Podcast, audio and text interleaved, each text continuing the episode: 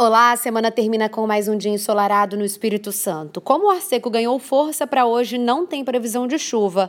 Atenção, moradores da região sul, a umidade relativa do ar está abaixo dos 20%, ou seja, as pessoas mais sensíveis vão sentir os olhos e o nariz mais ressecado, então hoje é dia de se hidratar bastante.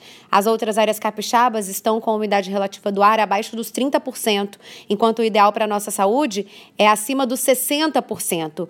No fim de semana, as condições de chuva voltam para o Espírito Santo. O vento sopra do leste, traz essa chuva, e aí amanhã pela manhã pode pode acontecer a chuva no litoral norte. Na Grande Vitória, a chance é bem pequena, então o sol aparece entre nuvens na maior parte do tempo.